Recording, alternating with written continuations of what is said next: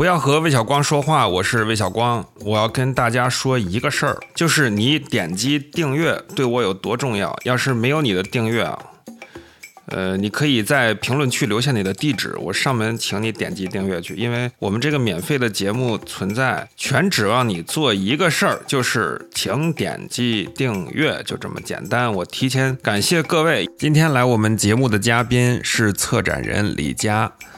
李佳是我在专业上特别特别佩服的一个朋友啊！这个月也就是五月份，在北京的松美术馆、七九八长征空间和上海的龙美术馆，有他策划的三个重要展览都正在展出，大家一定不要错过。如果你听到这期节目的末尾呢，策展人他自己夸下海口，可以去北京的各个角落接你去看展，不是我瞎编的啊！今天我和李佳来上海的玻璃博物馆参观宋冬尹秀珍老师的艺术项目，我们各吹了一个玻璃气泡。这之后的环节呢，就是知识分享，还有几个喝醉酒的尴尬故事。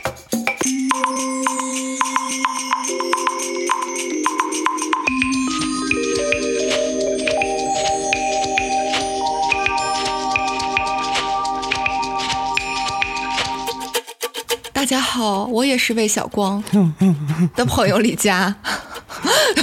对不起，我又笑场了。大家好，我是李佳，我今天跟魏小光一起去吹玻璃。吹的慢一点，吹的慢一点不要一下子。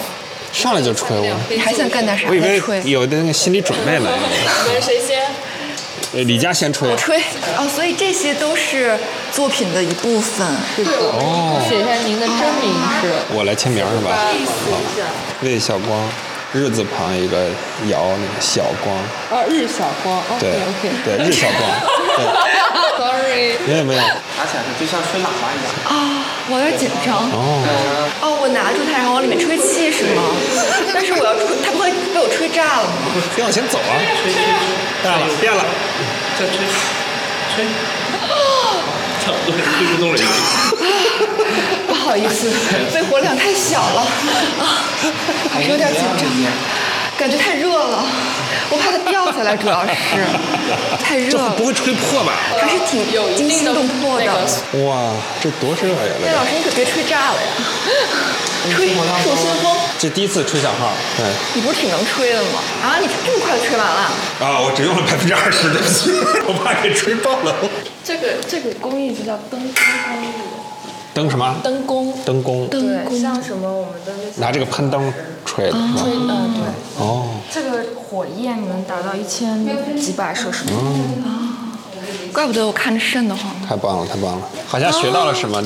好像学到了什么，若有所思起来。这就是一点点特火的，让它让它不变形，因为玻璃是一个介于液体和固体之间的一个东西。应该都是用的母瓷。所以，那你们员工培训里面会讲这些玻璃专业知识吗？会啊，会。我们这样，就是主管导览啊，就是都会都会。哇，这个很好。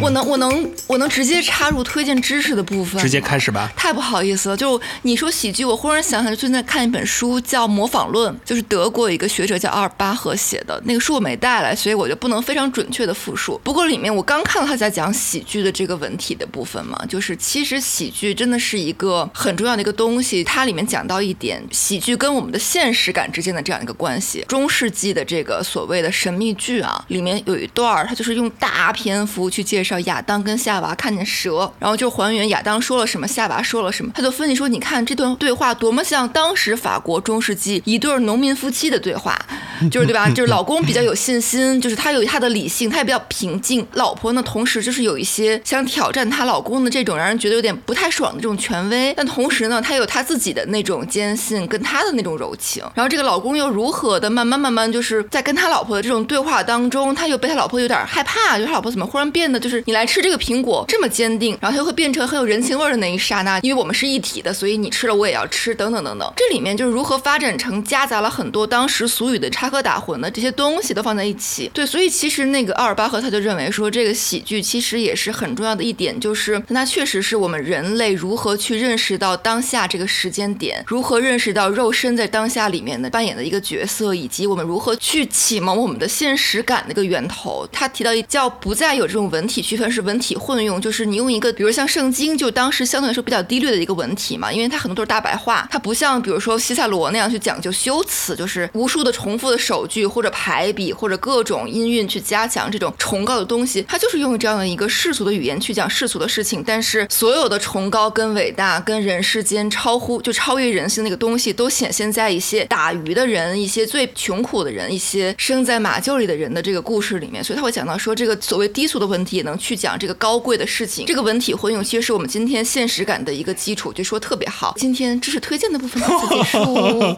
太上了！你是刚才说的这个文章，这个喜剧是中世纪喜剧，对对对，因为后面我还没看，对不起，我你是刚看了前言之后就来讲了是吧？我一般就是看完前言就可以讲了，就是一般来说对学者来说不是这样吗？一本书可能就是你看前三分之一，基本上就就差不多了。对，我不是，我都是看到后记才讲的。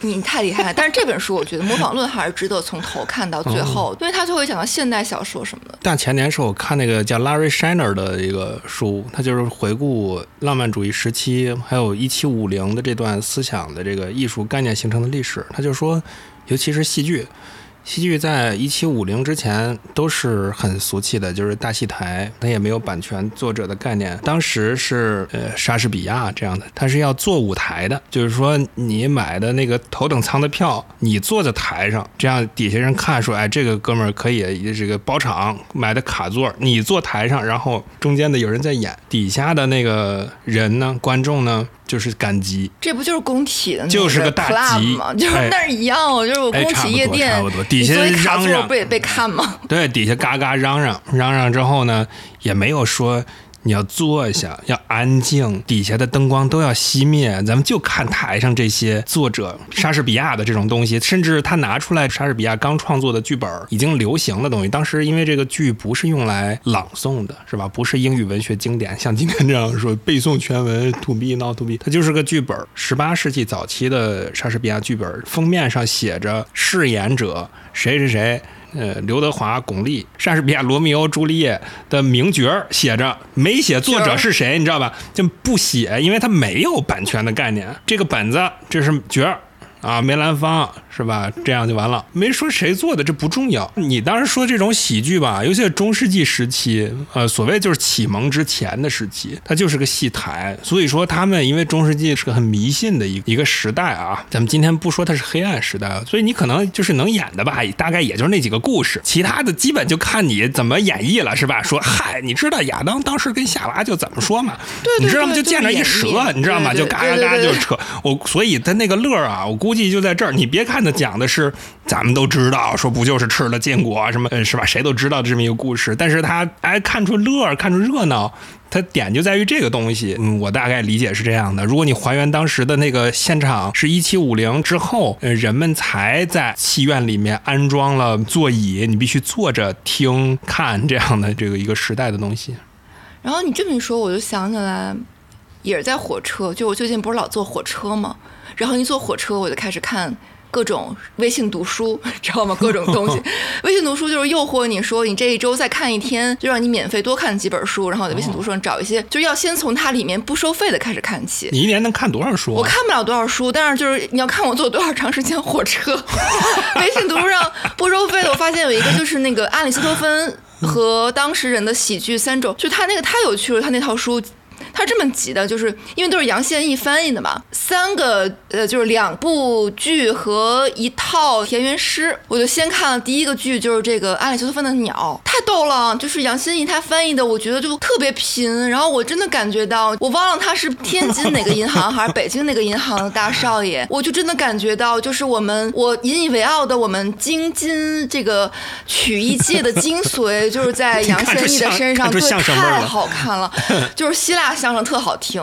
然后第二个喜剧就是写的肯定没有阿里斯托芬好，但是有一句话我印象特别深，他就是嘲笑里面那个老实人嘛，但是最后还是让老实人得到了一一些什么就是好处等等等等。里面那个很坏的那个角色说，那我可得利用这个看戏的间隙去回家去找我的 lovers，赶紧去抓紧这个时间。台下的人说，你们是不是也一样？就我觉得他这种所谓这种比较低俗的噱头，或者说去让观众去社会参与式艺术，就是这种 engage 的方法，其实跟现在也很相像。就那一刻，我很明确的感觉到，就是我们跟那时候的人没有什么隔阂。就是你从他们欢乐的那个时刻，他们寻求这个的方式，他们那点小心思，跟演员的心思、观众的心思，他们寻乐的那个心思，让我觉得特别真实，所以还真的挺好看的。但是这个东西，我觉得如果是一个电影拍出来，你可能会有一些怀疑，就是因为我们习惯了电影里面好莱坞演的那些东西，它是一个现代角度去诠释。但是你看希腊人就这么写的，我觉得还是一个挺真实、还挺震撼的这么一个经历。就感觉挺有意思的，在你笑出来的那一刻，你意识到以前的人当时也笑出来了。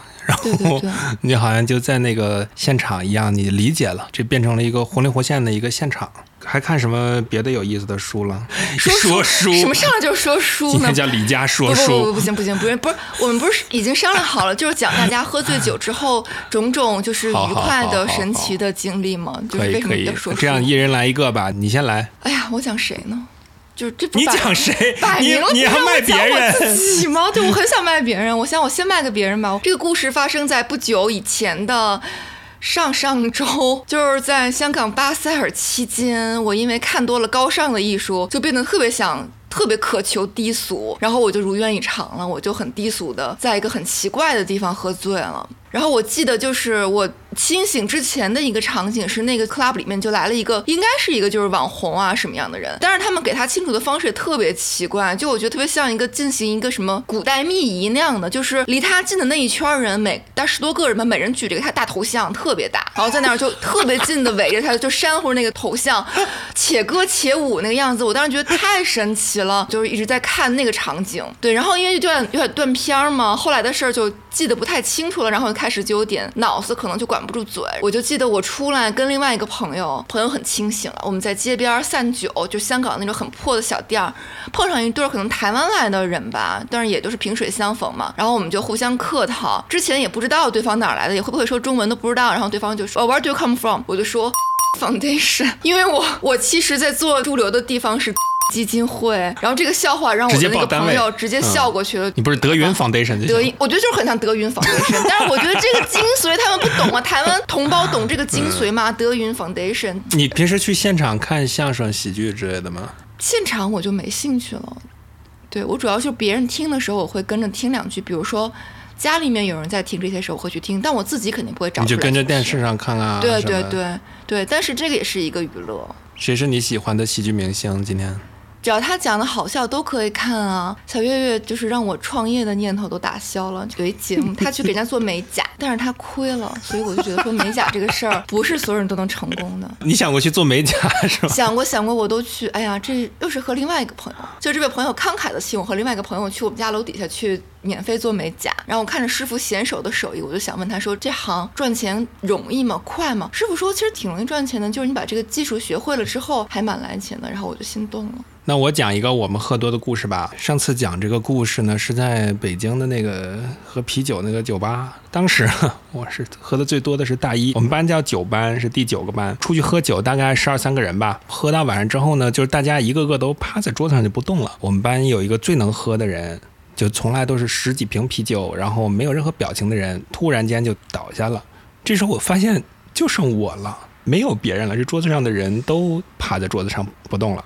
或者表演不动，然后这时候服务员进来说：“哎，账账结一下，结一下。”然后我就对，然后我就只好就我就把账结了嘛。这时候就很愁，然后就找打电话叫人来把同学们背回去。杭州，对，打打了十几个电话，因为每个人都要找他们宿舍的人或者什么嗯，去。一个人配俩。对，因为我们在学校旁边的那个一个一个饭馆吃饭，也不太远，五百米吧，但是也自己回不去。最后有一个就是那个最能喝的那个失去意识那个，他没联系上他室友，就我得把他背回去。就是人没有意识之后，哎呀，我就把我累的，就实在是不行了，就背到这个美院的这个后门，我就倒在地上，我因为我我跟他们喝的一样多啊，我就是不知道怎么我还有意识，我就倒在地上啊，说喘一会儿。这时候我们班主任从我旁边路过，说魏小光你怎么倒在这儿？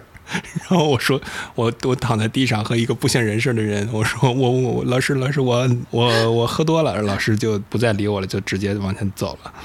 走了之后，我去学校找了保安大哥等等，帮我把这个人抬进去。有三个保安大哥特别好，帮我把一个人事不省人抬进去。后来我们抬到院里，他们宿舍有人出来，我觉得这很危险啊，因为他没有意识了，说要不然去医院啊，说这个起码他也没吐，啊就没没反应了，就是人事不省，找一个出租车来拉。都没有车愿意拉，因为那是醉鬼嘛，喝多了，就好不容易找到一个人特别好的司机师傅，开到学校里边，刚把他那个人往车上一放，然后我先进来，把他往里一拽，然后他就开始吐，然后全都吐到我身上了，都吐到我手里面之后呢，我就这样一捧一捧的往出扔，哦天，我就往出泼这个吐的东西，哎呀，把我恶心的。然后那个司机一看也快吐了，司机不也，哎呀，恶心死我了，也打开车门出来，哎呀，这个我就特别不好，他一吐了之后，他好像就。回过神来了，你知道吧？这个人就有知觉了啊！这时候我一掏兜里还有五十块钱，这是我所有的最后的钱。数：“大哥，我真不好意思，你拿回去洗洗这个车车上的单子之类的，就给了人家。那个司机师傅反正就很无奈，就啊就开走了。之后我们几个人呢把他领回宿舍了。之后呢我就回去睡觉了。当然我就很难受啊，我也喝多了嘛。早晨一一睁眼，我就听着噼里啪啦、噼里啪啦、噼里啪啦的声音。我抬起一看呢，就我斜对角床的那个哥们儿，他也是我同班同学，他正从那个床上面往下吐呢。你知道他在二楼，飞流直下三千尺，他正往下吐呢。然后吐到哪儿呢？就是床底下架了一把吉他。他都全落在那个吉他上面，然后吐在那个坑里，啪啪啪啪啪啪啪，所以声音特别大，你知道吗？哎呦我天呐，我吓我一跳！哎呀，我就，呃哎呀，这这这这什么情况？我就赶紧闭上眼睛，我继续睡。结果那家伙边吐呢，就还看我这边说：“哎，小光，你醒了，你醒了。”哦哦，我说那我我醒了。说啊，我不行了，太难受了，太难受了，我要喝水。求求你帮我去买点水吧。行吧，我还能动是吧？啊，下去买点水。你刚才不是说你喜欢照顾喝多的人吗，李佳？没说大叔啊，然后这时候我挣扎着起来呢，买点水，因为我也得喝水啊，我也脱水了，很痛苦。我正要出门，他说：“呃，你帮我买一瓶果粒橙，一瓶可乐，一瓶矿泉水。”哈哈哈我这时候有点毛，你知道吗？行吧，我就去了这个超市，结果我一掏兜，发现我一分钱都没有 啊，这怎么办呢？然后就想不起来哪有钱，然后哎呦，这时候我突然想，有一个哥们儿，他就住在学校对面小区里面的一个自己租了个房。然后我要去求助他，因为他也是哥们儿嘛，然后想去求助，管他借钱。然后我就跑到他那儿去，大概也是五六百米，咚咚咚敲门，然后他就特别生气说：“谁啊、然后我说：“我是怎么回事儿？我们昨天都到什么程度了？现在要借钱。”然后他呢，他给了我二十块钱。当时我不知道怎么回事儿，就是突然就发毛了，我整个人就失控了，我一下就把门给关上了，就走了。我是。可能我嫌少，你知道吧？我心想怎么不得给个五十？回来之后我心想这我没有钱呢。然后最后我搜出来一张卡，就是我作为学生干部的一张，呃，一年的有特权卡有一千块钱的优秀学生干部的奖金啊。然后我拿着一千块钱巨款，然后去到超市，然后我买了三瓶饮料，一瓶矿泉水，一瓶果粒橙，还有一瓶可乐。我在超市把这三瓶喝进去了，喝进去了之后呢，我又买了三瓶带回去啊。然后这件事呢就过去了。然后他当时后面有两个余波，后来就大家都不敢碰那个吉他了，你知道吧？那个有一个吉他，那个吉他就干在那儿了。然后我们旁边宿舍有一个特别爱弹吉他的大神，他只会弹一首歌，他会弹阿牛的《星星亮了》。他有一天就来来到我们宿舍，就拿起来就开始演奏，就说啊弹弹弹，说哦哦怎么这么臭啊，好臭啊！然后怎么后面还有一个事儿，就是我后来去洗衣服、洗裤子，都洗干净了之后，还发现上面有一个有一条东西。然后是一个金针菇，你 知道吗？然后它的菇伞吸在了我的那个裤子上，像一个吸盘 吸在上面。这故事基本从头到尾呢就讲完了。上次讲这个故事，我们是在那个普拉纳啤酒讲完之后，大家都觉得真恶心。旁边桌呢有有一对夫妇，点了好多吃的，然后他们就打包带走了，然后一站起来呢，就啪的一下就全。扣在地上了，就全是你知道那个他那个吃的还挺贵的，都是那个大香肠啊、肘子啊，就没没吃。哎呀，我边帮人收拾，我说这个太可惜了，这要是谁家里有个大狗、有个宠物啊什么的，给它吃了多好。然后那个女的就特别生气，把我骂了一顿，说你他妈你刚才讲这故事太恶心了，我一口都没吃进去，你还好意思说，你还跟我说这个。你这么 让我就是把这个喝酒的故事在不停的往前倒。就我上大学其实不怎么喝酒，然后唯一一次是跟我一个闺蜜，就是她住我上铺，我俩就关系特别好嘛，就我们都很想知道喝醉是什么感觉。然后那个时候，因为我老家是葡萄产区，然后我就挑了一个我觉得不错的酒拿到寝室，跟我那个闺蜜说，我们两个人把它分了，就我们什么都不吃，咚咚咚狂喝，一定能尝到醉的这种感觉，就是一醉解千愁。那时候也不愁，反正就是你俩，对，然后我俩就是说决定今天要喝醉，对，就是想、就是想醉一下，然后当时可能会有一点点些微的什么什么愁事儿，但是跟现在被被生活打肿了，然后又都踩扁了相比，都不算什么。但是就应该喝醉，所以我们就每人喝了半瓶红酒，然后反正喝完之后就觉得特别开心，就自己没有。我不觉得我在笑，我觉得我很严肃的在刷牙，但别人眼中看到就是一个我一边狂笑一边刷牙，然后这样的一个一个东西。然后我那个同学我就不知道他如何，然后第二天他跟我说，他说他半夜躺在床上的时候就忽然觉得食物都涌出来，塞满了整个嘴，他就想说，那这个时候我是怎么吐呢？我是找个塑料袋吐呢，我还是跑着吐呢？他想了想，都很麻烦，就都咽回去了。我的故事怎么样？可以，可以，可以，可以，可以。可以，可以。嗯，哎小光，你的你的听众可能就是从那个一个人变成了半个人，变成了零个人。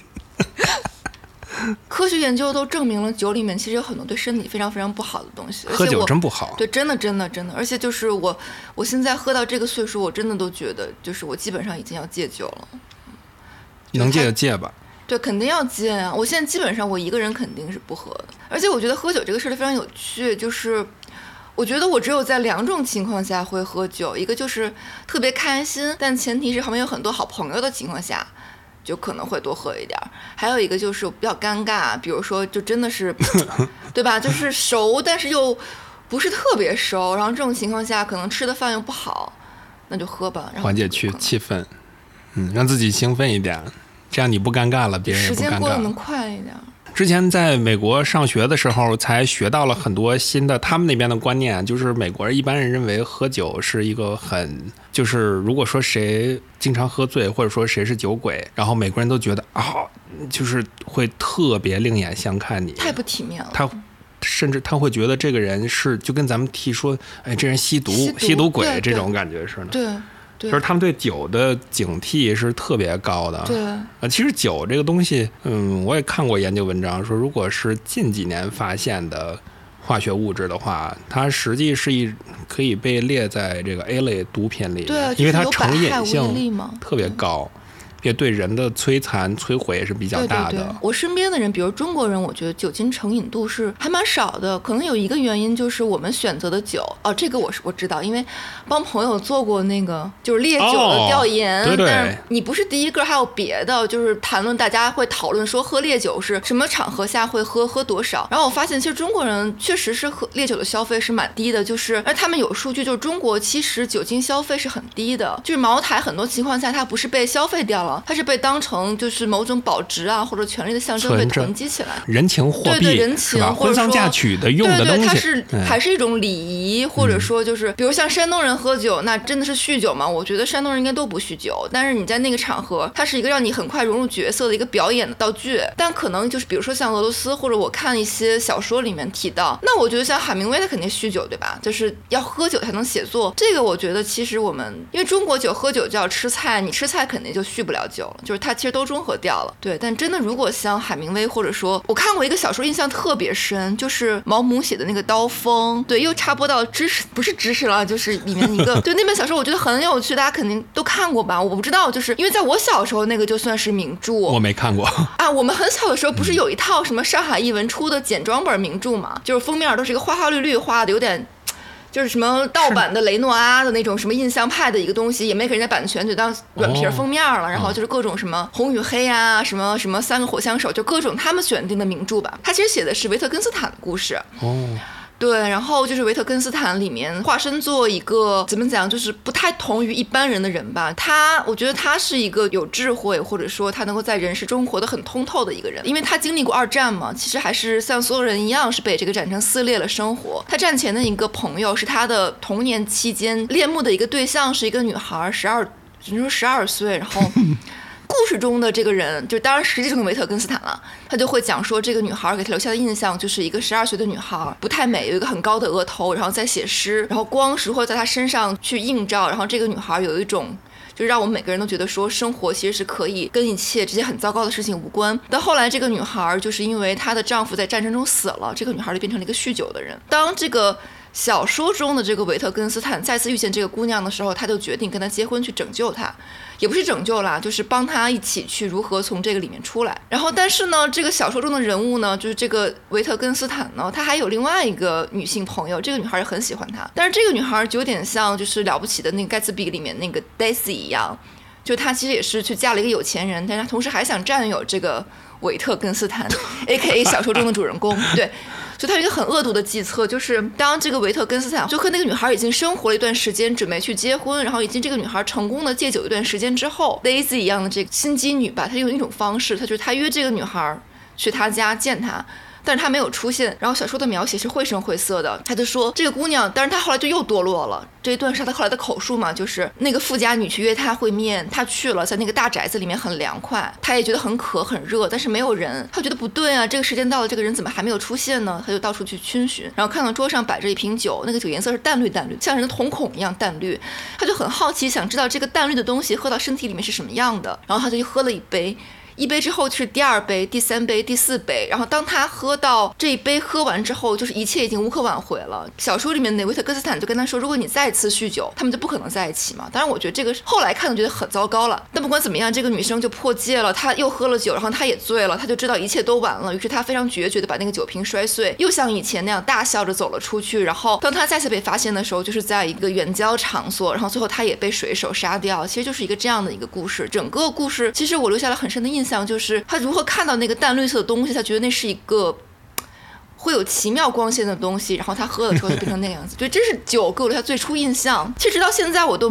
没有察觉，就是没有深刻的体会到酒这个东西有多么好。他实际那段写的是成瘾心理，对对，是一个人有瘾的这种。是的，是的，就是当他很饥渴的时候，他会觉得那个颜色对他来说是一种非常重要的一个平息他焦渴的那种东西。我觉得咱们中国的这个好像生活里没有那么多酒鬼，就是说他喝酒一般在中国有很强的社交属性。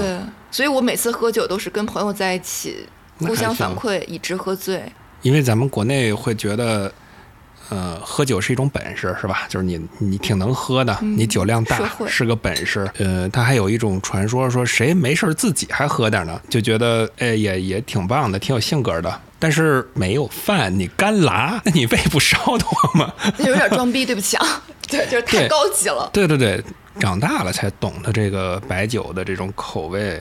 到底是怎么回事？就是说，白酒的口味和，呃，和酱油味儿的东西特别贴，和那种咸鲜的口味啊，然后再来点辣的那种感觉特别贴。有一次我喝的这个烈酒，就像茅台，然后你先喝一点点，先舔上那么一滴、一滴两滴，一下就特别刺激那个舌头，之后它有很多口水，然后你再吃点咸的东西，你再。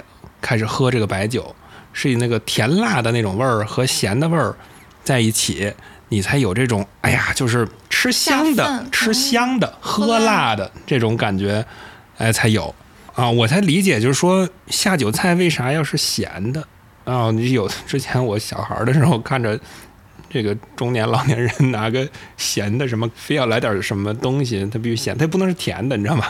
因为甜的、甜的、辣的味儿得留给酒。当然，我也肯定有一些场合必须得喝白酒，而且你肯定你因为职业这个原因，你还要谈事儿，你肯定不能喝醉嘛。但是呢，我又实在是说实在的，我很讨厌喝白酒。不仅是喝白酒，就是所有的除啤酒跟红酒这样就酒精度比较低的酒之外，所有的比如什么什么什么 whisky 什么，我像我自己有的时候喝酒真的没办法，就我太讨厌那个味道，就只好一口酒，然后一口白水，再一口可乐这样去。就是去跟他那个什么。但后来发现误打误撞，就是因为那个糖甜度很高的东西，对它实际上是可以解酒的。所以如果你可乐对着白酒这样喝，你其实是可以，如果你再加上你告诉自己说要保持清醒，应该是都能够保持清醒的。所以那样的状况下，我觉得我还都蛮能去。把这个事情完成，当然也有这个出师未捷身先吐的状况。对，这样可乐加白酒就能把挺管用的。把案子拿下来，把项目拿下来。那并不能，并不能。那个项目你觉得值得拿吗？并不值得拿，那就是对对对。白酒我觉得是一种非常难喝的东西，而且我真的觉得跟福尔马林的味道差不多。我强烈赞同，因为人类开始喝烈酒很短吧，不过就是两千多年的历史。那个。没有两千多年吧？人类和人类和葡喝葡萄酒一万多年，一万多年。嗯，哦，就是人不太能是蒸馏酒这个东西。太浓太烈了，对，这应该是一个就是比较晚近的一个事儿。我研究生学艺术史嘛，但是我的老师他也可以做汉代画像砖的研究。然后比我低一届的一个朋友，他做的主题就是研究汉代人怎么酿酒，然后以及那个酒他可能考证出来在文化中扮演的角色和它的口味。然后口味的话，他说那个时候酒其实就跟冲稀的醋差不多，就第一它酒精度是非常非常低的。哦。然后第二就是它的味道确实是有点酸，因为可能工艺各种各样的原因吧，就包括可能像宋朝大家说什么武松三碗不过冈那个大碗喝酒，他喝的也不是茅台，他就是清酒差不多那个浓度，所以其实清酒我们喝起来就不会觉得那个东西很烈，但宋代的酒可能就是那种水酒，就是那样的一种感觉，所以我们今天对酒的那种认识，就是包括说酒精成瘾啊，这个应该真的就是一个。可以说是现代病吗？我不知道，但是我觉得古代对酗酒的描写好像没有那么多，或者说它在文化上不是一个很那个的事儿。你像写诗的人喝醉了，那不是一个美德吗？就是它是一种 奇怪的格调的这样的一种象征。但我觉得现代酒确实是它有点，我觉得是这种跟人的本性是有点，我觉得抵触的，因为它太烈了。咱们讲讲你现在的项目吧。然后李佳现在的策展的张小刚大展正在龙美术馆展览。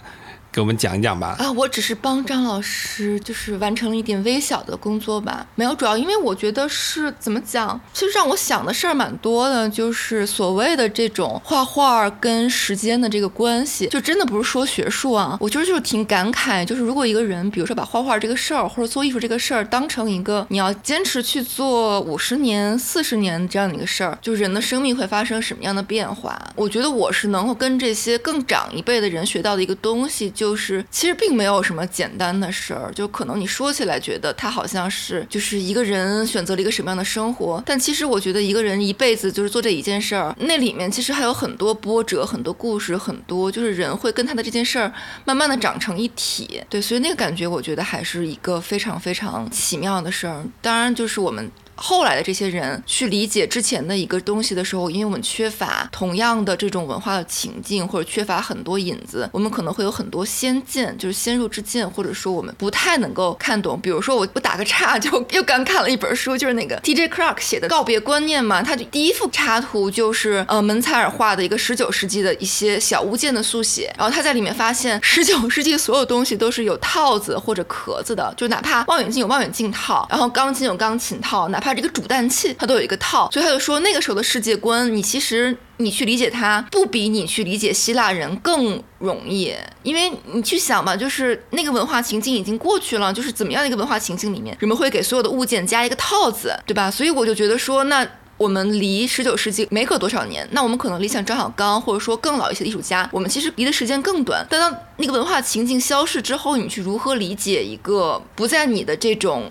你的语言、你的感知里面的事情呢，其实真的是蛮难的。然后我是觉得说，可能艺术是一个让你理解其他人的一个很重要的这样的一个窗口。因为如果没有这个窗口的话，可能一个人真的是不知道另外一个人是怎样生活的。如果他缺乏这种想象，就会有很多我觉得非常不好的事情。那我们觉得，我们其实就生活在很多这样不好东西的阴影下面。嗯，哎，我怎么扯得这么严肃？我有点后悔刚才分享的这个恶心喝多故事了，完全这我在说什么？我知道你在松美术馆还要有个展览开幕，是吗？没有没有，其实就是嗯，徐建国老师的一个有点像是一个群策群力的这么一个项目，就是他找了一些他认识的比较年轻的策展人，然后其实就是以雕塑这个比较松散的主题让大家做事儿。那然后我就暗度陈仓了嘛，就是如果我们看那个罗莎琳克劳斯写的那个扩展场。场域的雕塑嘛，就是你可以把雕塑理解成所有跟空间有关或者说无关的事儿，只要它以各种各样的方式跟空间或者说跟身体发生一些关系，你都可以把它放在这个大的扩展场域去讲。所以其实我觉得我那个项目也就是一个尝试吧，就是我用了展厅里面所有的非展厅的空间，就是比如说电梯间这样一个功能性，但是不起到展示或者说象征或者有那么强文化符号的一个空间，是一个承载实际功能的有点不可见的这样的一个空间。然后我请了三三个艺术家，一个是李菊川老师，就是建筑师兼艺术家，在湖北；一个是艺术家曾红，然后是一个我的好朋友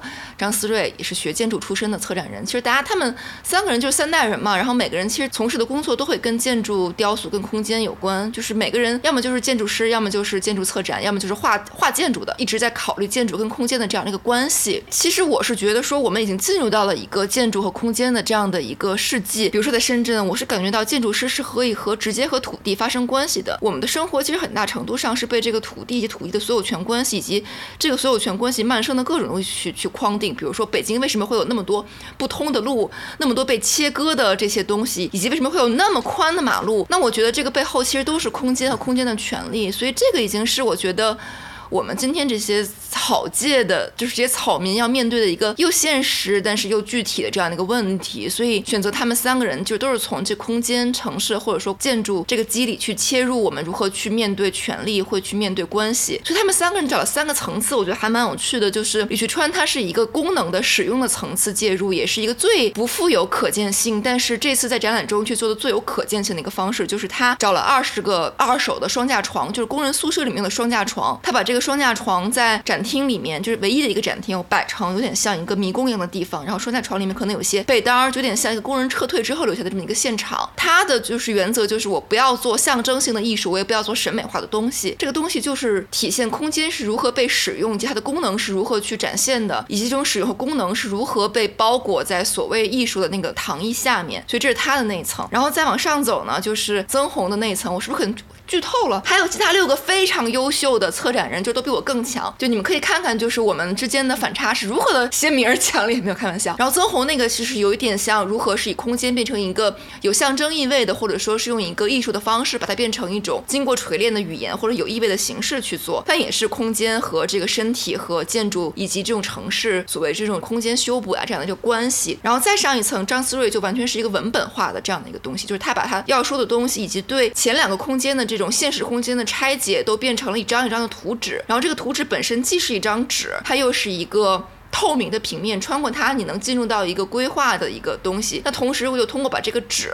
怎么样在这个空间里面去铺展开，就是用这个物质性去反衬出所有的规划它本身的一个物质性的微薄的存在，所以其实是一个拆解，或者说从文本上去重新质疑，嗯，质疑可能不太合适，我就是重新去反思的这个过程吧。所以我觉得这是空间的三个不同的这样的一个层次，以及我们去对空间的就是三种不同的言说的方式，所以大概就是这么的一个东西。展览在北京，在松美术馆。松美术馆，对，呃，它已经开幕了吗？没有，没有，五月。初嘛，五月一号。五月初，嗯，哦，所以我们五月初在松美术馆可以看到这个展览的实体。这个你刚才说的这个空间的这个概念，和你之前提到你在长征空间做的这个项目，是不是有一定的这个观念的联系？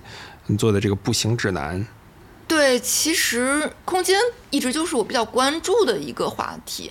我还挺相信一句，我忘了是德鲁兹还是福柯说的，就是说我们这个二十世纪，包括二十一世纪，我们都是一个属于空间和属于地理学的这样的一个世纪。它，但是它地理学并不是说这个地理大发现年代把地理变成制图学，或者说用图像去体现地里面的这种。象征的权力关系的东西，他说的是一个反制图学，或者说就是一个就空间组织了我们的思维结构，我们会我们会很自然而然的倾向于用空间的方式去思考一个事儿。但它的对比就是十九世纪，或者说更早的是，它是一个历史的世纪，就是我们用时间的线索去结构我们的思维，去结构我们整个世界感知。但是今天我觉得说的很对，就是因为你会看到时空被压缩了，地球也变得很平，就是你去想一个东西的时候，你真的是以一个同时的平行的很多东西的这种连接去去。去考虑的。所以，我们今天所谓说什么关系美学、关系地理学也好，我觉得这个关系其实就是我们从空间的这个东西去出发，去思考如何把这个一个一个的空间中的一个单子也好，或者说物体也好，或者说事件也好连起来的方式。但如果你是以时间为基线去组织你思维的话，你不会去谈到关系，你可能是另外那一套十八或者十九世纪的叙事，他们的那种神话方式，我是这么想。对，所以就长征那个东西是讲步行指南嘛，就是有点像，我觉得是它是会延续，比如说像像利斐福尔啊，或者说就是像 David Harvey 啊，或者说更以后的像居伊德波，或者说像德塞都这些人的思想，就是我们其实已经被都市和消费社会，或者说呃换一个词儿吧，但是大家经常提到的就是新自由主义社会也好，或者说一个监视监控社会也好，就是我们已经被它包围了，但是。你也有一种可能，就是你在城市的缝隙里面去游走，然后用你的身体去做一些很微小的喜剧性的这种改变。又回到了喜剧，就是它不是一个严肃，就是一堆人，然后我们有一个纲领，我们去做组织，我们要去建立十几个人、七八条枪这样的一个组织去，或者说我们怎么样去建国、去去革命，而是通过一些非常微小的个体在里面，就是喜剧的，或者就是像你看的《巨人传》里面那种那种戏谑性的东西，微小去做一些逆转和抵抗，就好像消费者在他们主动的。在消费的间隙会发现的东西，我举个简单的例子，比如说像白双全有一个作品叫《看不见的城市》嘛，就是他去横滨驻留，然后他翻开一页地图册，他发现书缝里面总是有些地方是是被挤在缝里面，或者是是那个出血印不到的，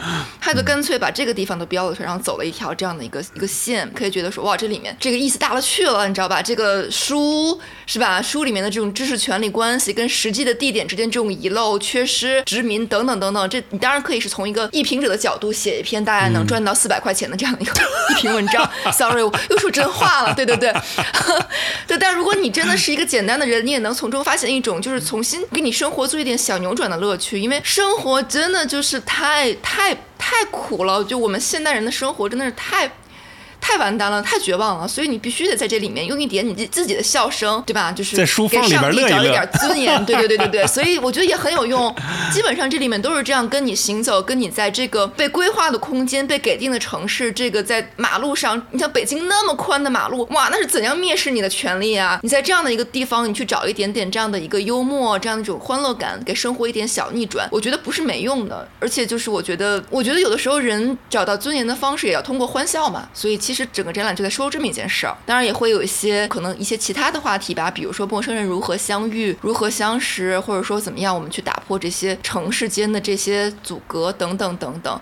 对，但是你知道，我们这是一个在公共平台上的节目，我们不能把它变成别的，所以就有很多不能说的东西，可以在现场慢慢的去体会，你可以去慢慢解读。长征空间这个展览是什么时候开幕？五月二十号。如果大家有能力跨越北京宽宽的马路，欢迎来长征空间的这个展览现场看一看，我可以体会一下我们的空间。可以去城市的各个角落去去接大家，就是当然前提是如果你是一个陌生人的话，我会很愿意；如果是朋友的话，我觉得就算了。展览这个东西还有一个很重要的一点，就是它真的是一个连接人。跟人的这样的一个纽带，世界上最大的碰撞不就是一个不认识的人跟另外一个不认识人之间的碰撞吗？因为你们是两个全然相异的世界，还有很多无限潜能的世界在一起碰撞。那个我觉得那个东西是比，比如说两个汽车撞车，或者说会是比原子弹的碰撞更巨大的一种力量。所以这是我一直相信这个职业，如果还有什么可以被救赎的地方，那肯定是这种留给希望的潜能。我是不是又严肃了？咱们现在在上海。在上海，你最喜欢吃什么？最喜欢去哪家饭馆或者一种吃的？你你想起来特别想吃的啊？我是一个在武汉出差好久，每天都吃麦当劳的人。我想想，上海，我觉得 Vegas 挺好的，我就天天吃那个。其实我觉得也挺贵的，但是在上海就是你吃不着蔬菜嘛，那个里面的那个水果汁儿是我觉得能迅速补充体力的一个东西。Vegas 的水果汁儿，嗯，对，反正就是我在上海。基本上我就把自己关在青年公寓里，然后我就会点那个东西。一个人出去吃饭还挺需要勇气的。你一个人吃过那种大餐吗？出去？但如果你是一个特别陌生的城市，我觉得一个人吃饭是很有用的，就是觉得特别好玩。但是上海，它我觉得它恰恰处在它可能有点变得，就是我在慢慢熟悉它，所以在外面吃饭，如果是我自己的话，就没有那种旅游的乐趣了。我曾经一个人去吃韩国烤肉，为你鼓掌十分钟，耶。如果太熟了，会不会觉得就是有点？就有点衰是吧？自己不就是 就有点呃冷清。不是主要，因为吃饭这事儿有点累，你知道吗？你还得走路，你还得点菜，你还得等，完了以后还得折腾半天，最后就对啊，还得走。回去，就特别不值。如果你在就是你在酒店里面，你知道吧，就是摊着，然后来一杯外卖，哇，太爽了！就是咱们赶紧去吃饭吧。好呀好呀，太好了。